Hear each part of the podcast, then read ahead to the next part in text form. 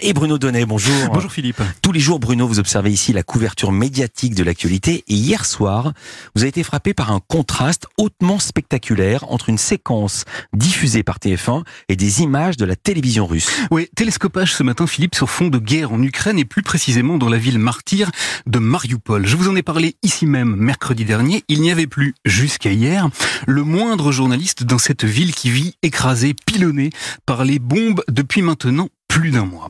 La seule façon d'y entrer pour la télévision consistait donc à accompagner l'armée russe et à filmer rigoureusement l'image que le Kremlin souhaite donner de la situation. C'est ce qui est arrivé notamment à une équipe de TF1 avant-hier qui a diffusé, en prenant grand soin de nous expliquer qu'il s'agissait bien de propagande, le témoignage d'une Ukrainienne très remontée. Je vivais dignement avant. Maintenant, regardez, je dois mendier du pain. Il faut liquider ce Zelensky. Tout est la faute de son gouvernement.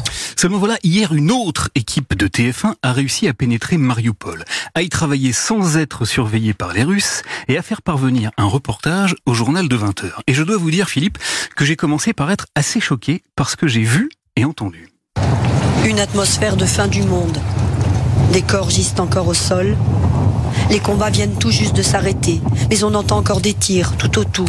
À l'image, plan rapproché sur le cadavre d'un homme dont le visage et le buste ont été recouverts par un drap. L'image est brutale, très difficile, mais elle n'est malheureusement que le préambule à une séquence totalement insoutenable. Tout à coup, devant nous, une famille se presse. Ils fuyaient le centre-ville et ont traversé une zone de tir.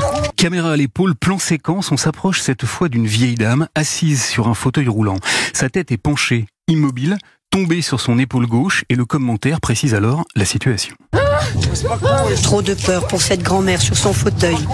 Elle meurt devant nous d'un arrêt cardiaque. Maman, maman. Cette femme est morte, morte de peur sous les yeux des reporters de TF1 et l'image nous est livrée telle qu'elle, sans le moindre filtre. Alors, en prenant cette séquence en pleine poire hier soir à 20h, je me suis demandé s'il était bien nécessaire de montrer ça, de montrer ça comme ça.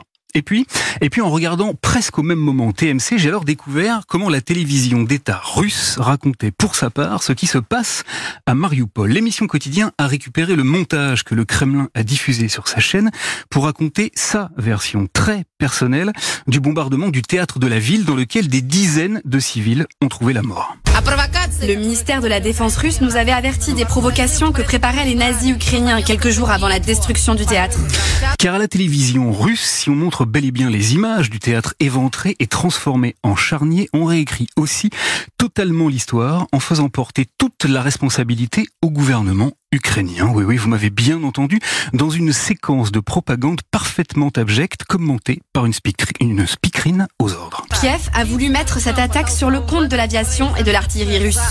En fait, on le sait maintenant, c'est officiel, le théâtre a été détruit par les terroristes du bataillon Azov, qui avaient délibérément rassemblé des civils à l'intérieur. Bah voyons. Alors voilà, les images de TF1, pour brutales qu'elles soient, ne sont finalement pas grand-chose en regard de l'indécence de celles mises en scène par la télévision russe. Elles sont même probablement nécessaires pour rétablir la vérité, car il est dans la guerre, dans la guerre des images, des contrastes salutaires.